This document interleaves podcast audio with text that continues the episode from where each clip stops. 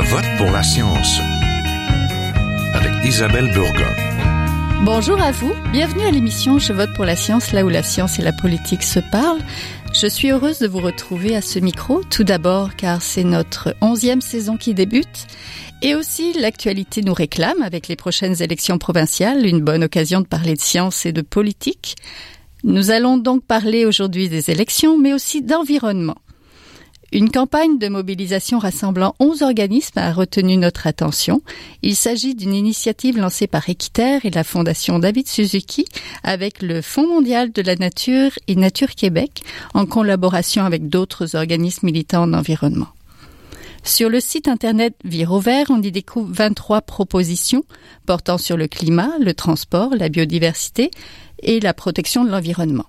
Ce qui nous a semblé intéressant aussi, c'est que cette initiative veut impliquer directement le citoyen, c'est-à-dire vous ou moi, à passer à l'action à l'aide d'une trousse de mobilisation. L'environnement est un enjeu qui allume de nombreux citoyens. Pour découvrir les dessous de cette initiative et comment y participer, restez à l'écoute.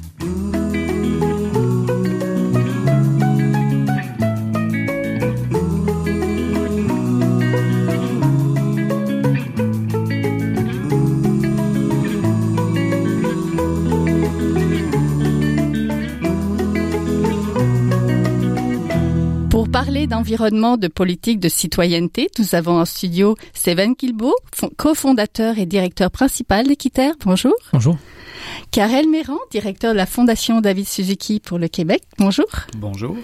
Et Alain Branchot, biologiste, directeur général de la Société pour la Nature et les Parcs du Canada, section Québec. Bonjour. Bonjour. Donc, avant de commencer, je voudrais vous entendre sur la récente démission du ministre de la Transition écologique et solidaire français, Nicolas Hulot. Il a affirmé que l'environnement n'est toujours pas perçu comme un enjeu prioritaire, la France n'en fait pas assez, l'Europe n'en fait pas assez et le monde n'en fait pas assez. Des commentaires, peut-être Karel Méran? Je sais pas, oui. Euh, ben, il s'est heurté euh, à l'intérieur du gouvernement français euh, aux mêmes euh, obstacles que se heurtent les ministres de l'Environnement, que ce soit au Québec ou au Canada, c'est-à-dire les ministères de l'Environnement sont des ministères qui sont relativement périphériques dans l'appareil gouvernemental, puis le pouvoir est détenu par les ministères à vocation économique, finance, trésor, économie, peu importe comment on les appelle. Et, euh, et probablement qu'il s'est rendu compte après un an que euh, le temps que ça prendrait pour déjà gagner des batailles limitées, c'est-à-dire des batailles circonscrites sur certains sujets, euh, finalement, euh, lui démontrait qu'il y aurait de la difficulté à faire bouger la machine suffisamment pour gagner les grandes batailles, c'est-à-dire aller vers la, nature du modèle économique lui-même.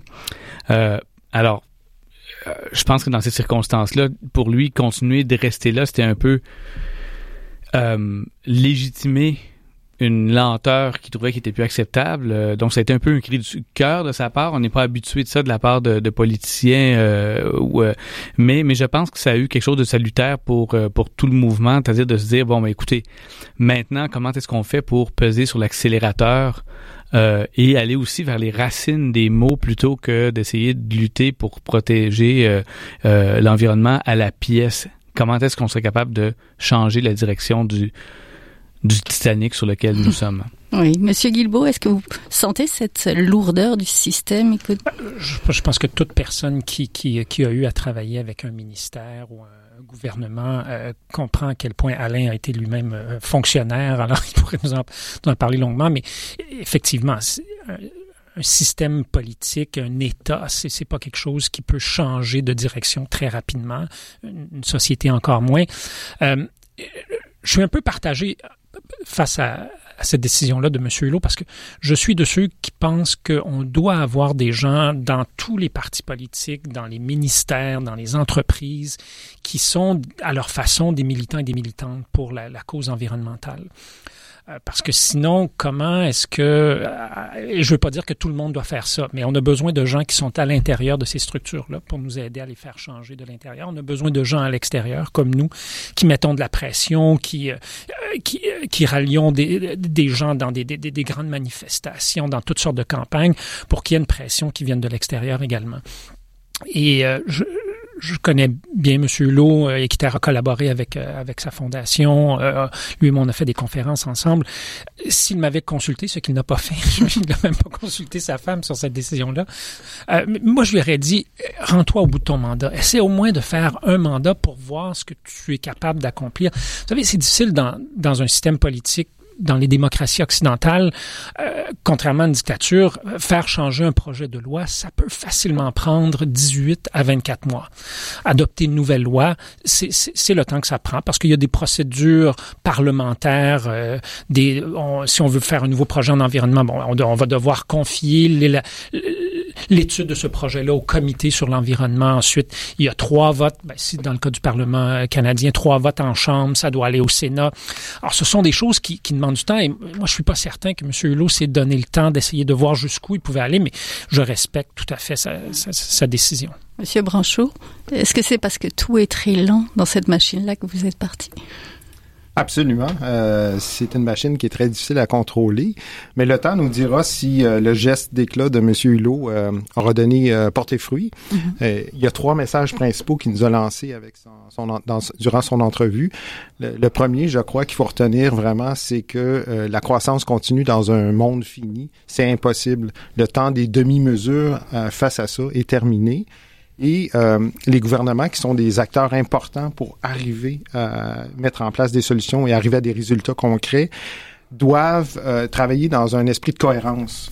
Et on le voit au Québec, on le voit dans différents gouvernements. Euh, un gouvernement qui, euh, qui lutte contre les changements climatiques et d'un autre côté se porte acquéreur d'un, pipeline. Il y, a, il y a une incohérence, incohérence évidente dans ce, ces gestes-là. Euh, donc, la cohérence est importante. Et euh, peut-être la, la, troisième chose, le grand cri du cœur, comme euh, disait Karel, c'est l'aspect de mobilisation des citoyens. On ne peut pas réussir ce défi-là seul. C'est mmh. impossible. C'est pas juste les gouvernements, c'est pas juste les individus, c'est pas juste les ONG, c'est toute la société qui doit travailler ensemble pour réussir cette Oui, revenons au Québec. Donc, parlez-moi de votre campagne de mobilisation. Là, 23 propositions. Est-ce que c'est beaucoup, c'est peu euh, Et pourquoi c'est important justement de mobiliser les, citoyens euh, en période électorale et puis en dehors de la période électorale aussi, je suppose? Nous sommes partis du constat, et j'imagine que ça va faire sourciller certains de vos auditeurs et de vos auditrices, mais les études le démontrent assez bien. Les partis politiques respectent en général 70% de leurs promesses électorales. Après ça, on peut dire il y a des promesses qu'on aime, il y a des promesses qu'on n'aime pas, mais moi j'ai étudié en sciences politiques et c'est bien connu. Euh, des études récentes qui ont été faites montrent que dans le cas du premier ministre Harper, il a respecté à peu près 68% de ses promesses. Euh, Monsieur Obama était à 78% donc un qui est un peu en bas de la moyenne, l'autre qui est un peu en haut, mais on voit qu'encore aujourd'hui, euh, donc de façon générale, les promesses, les engagements qui sont pris par les partis politiques sont respectés. Alors le pari qu'on a fait, c'est de, de tenter de de, de, convaincre ou de faire pression sur les partis politiques dans le cadre de la campagne électorale pour qu'ils prennent le plus d'engagement possible sur la, la, question de l'environnement, que ce soit le transport collectif, la biodiversité, les changements climatiques. Il y a plusieurs thèmes qu'on qu'on a, qu'on a abordés. Euh, pour que peu importe qui va prendre le pouvoir après l'élection du 1er octobre, que ce parti-là, comme les autres, ait, ait, pris des engagements. Puis après ça, nous, on va, on va soit travailler avec eux, soit faire pression sur eux pour dire, bon, ben là, voici, vous êtes engagés à faire X, Y, Z. Alors, mettons l'épaule à la roue et faisons arriver ces, euh, ces engagements-là. Monsieur Méran, 23 propositions. Comment vous, avez réussi à définir ces 23 propositions?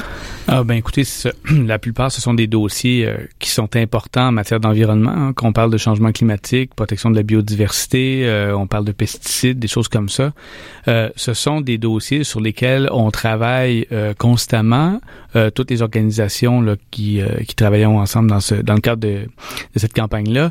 et c'est des dossiers sur lesquels c'est possible pour le Québec de faire des avancées importantes très rapidement. Alors, euh, euh, par exemple, interdire certains certains types de pesticides euh, dont on sait qu'ils sont toxiques euh, pour la santé. Euh, par exemple, modifier la manière dont modifier modifier l'aménagement de nos villes, c'est-à-dire ça va prendre du temps, modifier l'aménagement de nos villes. Par contre, dans un mandat, on peut changer les lois sur mm-hmm. l'aménagement. On peut changer la, les politiques publiques. Euh, et donc, on, on voit que à très court terme, il y a des gains qui peuvent être faits euh, en matière de protection, par exemple, d'air, euh, de, de, biodiversité, création d'air euh, protégés. Euh, mais aussi, il y a des gestes qu'on doit poser dès maintenant qui vont permettre de structurer la transition écologique. Je dis pas seulement transition énergétique, mais vraiment écologique de l'ensemble de notre économie. Et, euh, et ce qu'on veut, c'est avoir des engagements concrets dans les plateformes, pas seulement avoir des partis politiques qui ajoutent euh, dans une perspective de développement durable à quatre ou cinq places dans leur plateforme, puis ensuite ils disent ben nous on est vert, mais vous savez le développement durable c'est d'abord le développement économique, puis non on est on n'en est plus là aujourd'hui, ça prend des engagements concrets et c'est pour ça que cette fois-ci on a mis sur la table des engagements concrets qu'on souhaite qu'ils soient adoptés plutôt que simplement attendre que euh, les les partis, les formations politiques nous présentent leur plateforme puis ensuite dire ben écoutez euh, c'est trop vague, c'est pas suffisamment étoffé. Dans ce cas-ci, on va pouvoir dire aux citoyens aux citoyens ben, sur ces 23 propositions-là, euh, les formations politiques ont dit oui, on dit non, ou l'engagement n'est pas clair. Et, je pense que c'est une information qui est utile et importante pour les, pour les, les, électeurs. Hein. La Société pour la nature et les parcs du Canada s'est joint à cette initiative. Quels sont les enjeux qui vous allument peut-être un peu plus et pourquoi, pourquoi vous avez décidé d'embarquer dans ce mouvement-là de mobilisation citoyenne? Ben, c'est important de, de réunir l'ensemble des groupes derrière ce genre de propositions qui sont en, quelque sorte des objectifs aussi à atteindre, des objectifs de société. Au niveau euh, euh, de la biodiversité, la protection du territoire, il y, a, il y a trois principales propositions qui sont énoncées, mais on peut les décliner en plusieurs projets. Donc, euh, d'une certaine façon, euh, nous, notre intérêt là-dedans, c'est vraiment de, de, mettre à l'agenda euh, de la discussion politique, de la campagne électorale, un certain nombre d'enjeux. on l'a vu récemment, un des partis s'est engagé à, propos, à protéger 10% des aires marines, d'atteindre 10% d'aires marines protégées au Québec. Donc, c'est un gain pour nous, d'une certaine façon, comme groupe, d'avoir réussi à placer ça à l'agenda d'un parti c'est dans cet esprit-là qu'on le fait. La protection de la biodiversité, on en parle peu. Souvent, c'est euh, un, des, euh, des, enjeux environnementaux qui passe sous le radar des changements climatiques, alors que en ce moment s'opère euh, ce qu'on appelle la sixième extinction. Donc, c'est un des enjeux les plus fondamentaux de la, survie de l'humanité, la survie de la vie, du phénomène de la vie sur la Terre. Donc, c'est sûr que pour nous, s'engager dans cette coalition-là, vise euh, principalement à, mettre euh, l'enjeu là-dessus. Donc, la protection de la biodiversité. Puis il y a tellement de choses à faire au niveau politique pour raffiner nos lois, raffiner nos règlements, aller de l'avant sur la protection de notre biodiversité pour laquelle on a une, une, responsabilité unique. L'exemple de ça, qui est le, plus précis, c'est le chevalier cuivré, qui est un mm-hmm. poisson qu'on retrouve seulement au Québec. Alors, en ce moment, il y a des projets destructeurs dans le fleuve Saint-Laurent qui vont mener encore une fois, l'affaiblissement des populations de cette espèce-là. C'est notre joyau national. On n'en retrouve nulle part ailleurs au monde. L'aire de distribution mondiale de cette espèce-là est euh, dans la région de Montréal. Donc, euh, c'est un enjeu très, très spécifique. Mais pour nous, c'est important de parler de ces enjeux-là. Vous êtes toujours à Je vote pour la science, là où la science rencontre la politique, une émission produite par l'agence Science Presse. Vous pouvez visiter son site internet au sciencepresse.qc.ca. On apprenait récemment que la CAQ a effacé les mots pétrole et gaz de schiste de son programme. Accusé d'être pro-pétrole, le programme de la CAQ parle plutôt maintenant d'exploitation des ressources naturelles, mais on parle toujours d'exploiter ces fameuses ressources dont on tait le nom, n'est-ce pas, Monsieur Guilbeault? Oui, bon, je peux pas parler pour la CAC. Est-ce que mm-hmm. je, pense que ce qu'ils ont à faire comme euh, comme explication, c'est qu'ils ils devaient de toute façon procéder à une modification du, site, internet. du site internet. Mm-hmm. on, on, verra, mais certainement sur, bon, sur la question des, ressources naturelles, je pense que les groupes écologistes ne sont pas contre l'exploitation des ressources naturelles, euh, mais ça dépend lesquelles et ça dépend comment. Euh, on a besoin de, minéraux euh, pour euh, même les voitures électriques, les batteries des voitures électriques, pour nos ordinateurs, nos téléphones intelligents. Euh, je, je, je, lisais une étude récemment américaine de, du US of, Corps of Engineers, donc une branche de l'armée américaine, qui disait qu'il se jette encore aux États-Unis à chaque année suffisamment de métal pour refaire la flotte d'aviation à l'échelle mondiale. Euh, donc, à chaque année, on pourrait refaire l'ensemble des avions de la planète parce que l'on jette encore. Euh, alors, euh, encore une fois, je suis pas contre l'exploitation de, de, de, certaines ressources. Sur la question énergétique plus spécifiquement, là, je pense qu'il y, y, a un mouvement mondial euh, d'opposition à de nouveaux investissements dans des infrastructures d'hydrocarbures, pétrole, gaz et, et, charbon. Pourquoi? Ben, évidemment, à cause de, la, de la, question des changements climatiques. Parce que, d'une part, euh, d'autre part, parce que nous avons suffisamment, là, bon, les gens nous accusent de dire, oui, mais là, on peut pas retourner à l'âge de pierre. Non, j'ai quatre enfants. Il y a personne qui a particulièrement dans ces quatre-là qui ont envie d'aller vivre dans une cave quelque part. Euh, mais on a suffisamment de, de une, une, infrastructure qui nous permet à l'échelle mondiale de d'extraire, de raffiner, de, de, de, de, de transporter, de distribuer quelque chose comme 96 millions de barils de pétrole à chaque jour si on arrête d'investir dans de nouvelles infrastructures d'hydrocarbures, ce 96 millions de barils-là, il disparaît pas demain matin. Là. Il est avec nous pendant encore longtemps. On va pas manquer d'essence si pour les prochains développements énergétiques, on va dans les énergies renouvelables, dans les, dans les technologies propres.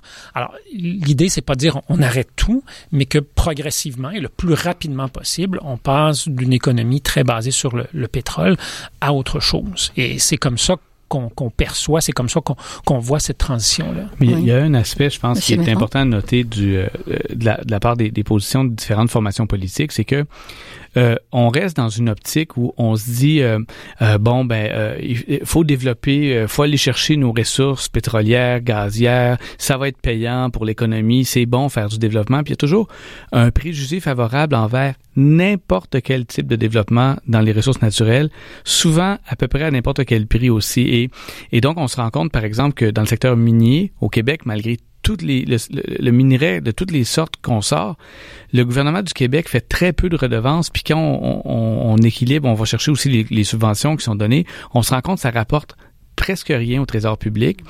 Euh, dans le secteur pétrolier, gazier, le gouvernement du Québec a englouti beaucoup plus d'argent qu'il en a retiré jusqu'à maintenant. Donc, c'est pas un secteur qui est payant économiquement, mais étrangement, euh, les gens puis beaucoup de, politiciens continuent de prétendre que c'est payant pour nous de le faire, que donc euh, être pro-économie, c'est être pro-développement de, par exemple, ressources naturelles euh, gazières ou pétrolières, ou peu importe comment on les appelle, mais euh, alors que c'est pas le cas. Et, euh, et je pense qu'on est on est rendu au moment où on doit pivoter dans la conversation publique, aller en disant, ben écoutez, cette idée-là, comme quoi les ressources naturelles nous enrichissent, dans certains cas, oui, euh, dans d'autres cas, non. Et c'est pas en toutes circonstances, de n'importe quelle manière qu'il faut aller de l'avant. Et, euh, et euh, quand on lit, par exemple, la, la nouvelle page du, du, du, programme de la CAQ, ce qu'on se rend compte, c'est vraiment qu'on c'est très volontariste pour aller exploiter les ressources naturelles, mais toujours, on dit toujours dans, euh, dans l'optique du de, de dans, en, en, protégeant l'environnement. Alors le problème c'est est-ce qu'on peut vraiment en 2018 prétendre qu'on peut euh, exploiter des, euh, du pétrole et du gaz en protégeant l'environnement, scientifiquement, c'est difficilement démontrable. Le Parti vert du Québec, mené par Alex Tirel, promet de réduire 50% des émissions du secteur des transports et réduire la congestion routière de 90% d'ici 2030. Le transport et la consommation d'énergie, c'est un souci majeur pour les citadins que nous sommes de plus en plus. Oui, tout à fait. Ben, écoutez, c'est, euh, il y a un, il y a, il y a une volonté, je pense, puis il y a une reconnaissance de tous qu'on a un enjeu de congestion routière. Mm-hmm. Certains ont compris la science de la congestion, d'autres l'ont pas compris. Alors, la, plus on fait de route, plus il y a de la congestion. C'est prouvé euh, par toutes les études sérieuses qui ont été faites sur le sujet. Donc, pour avoir moins de congestion, il faut cesser d'ajouter des, des, autoroutes périurbaines. OK? Et c'est sûr que c'est contre-intuitif. Puis quand on dit ça à l'électeur, l'électeur va faire Oh mon Dieu, que vous, vous, êtes en train de me dire des sornettes. Euh, mais il faut. Les deux vraiment... tiers des pro selon les chiffres même du ministère des Transports du Québec, les deux tiers des problèmes de congestion dans la grande région de Montréal ne sont pas pour avoir accès à l'île, sont une fois arrivés sur l'île. Okay. Alors, est-ce ouais. qu'on va faire mm -hmm. une autoroute euh, des Caries euh, ou un, un, un, autoroute 40 à deux étages ouais. pour qu'il y ait plus de voitures qui puissent circuler sur l'île de Montréal? Parce qu'il y a toujours un nouveau goulot d'étranglement. Dès mm -hmm. lors qu'on ouvre le tuyau, qu'on grossit le tuyau à un endroit, il va y avoir un goulot d'étranglement ailleurs. Donc, on, on, déplace le problème. Il n'y a pas plus là, de a, place sur l'île pour mettre des voitures. Il y a deux enjeux en ce moment, un à Québec, un à Montréal, qui sont importants à Québec, on nous dit on va faire le réseau structurant, les tramways, tout ça, c'est fantastique. Et on parle de faire un troisième lien du côté de l'Est. Hein. Vous savez, euh, à l'Est de Québec, quand on arrive sur la rive sud, ce pont-là arriverait dans des terres agricoles, dans un endroit où il y a personne. Et donc, évidemment, c'est une recette pour l'étalement urbain pour les prochains 30 ou 40 ans, comme il y a eu avec le pont Pierre-Laporte, comme il y a eu avec euh, les autoroutes qu'on a fait à Montréal. Ça, c'était... Alors, il y, a un, il y a une bataille là, qui est fondamentale et importante. Et de l'autre côté, quand on arrive euh, près de Montréal, on veut parachever l'autoroute 19. Et nous, ça fait longtemps qu'on soutient qu'on devrait parachever, oui, cette autoroute-là parce qu'il y a un besoin, mais sous forme d'un boulevard urbain avec transport collectif. Mais le ministère des Transports du Québec refuse de euh, faire un scénario euh, de, comme ça et a proposé une autoroute jusqu'à euh, l'autoroute 640. Et donc, il y aurait un moment où on pourrait dire, si on faisait la 19 en boulevard urbain, on pourrait dire, dorénavant, nous allons faire des boulevards urbains avec transport collectif. Nous ne ferons plus de parachèvement autoroutier. Pourquoi? Parce que ça aggrave le problème tout le temps. Mm-hmm. Et, et, euh, et il y a peu de, de, partis politiques qui ont le courage de le faire parce que, évidemment, euh, on fait des routes pour gagner les élections depuis toujours. Promettre des autoroutes, c'est... Oui, Monsieur Branchot, est-ce que vous avez trouvé des promesses intéressantes dans ce que vous pouvez lire euh, dans les programmes des partis? Ben, justement, par rapport aux, problématiques de transport, il y a une, récente euh, proposition de d'augmenter les, euh, le travail le, travail à la maison donc le mhm. télétravail je trouvais que c'était intéressant parce que justement avec les moyens technologiques qui vont devenir de plus en plus euh, puissant pour permettre aux gens de se connecter dans un, mm-hmm. environnement de travail virtuel. Euh, c'est une des solutions qu'on peut envisager pour euh, éventuellement réduire le, le trafic.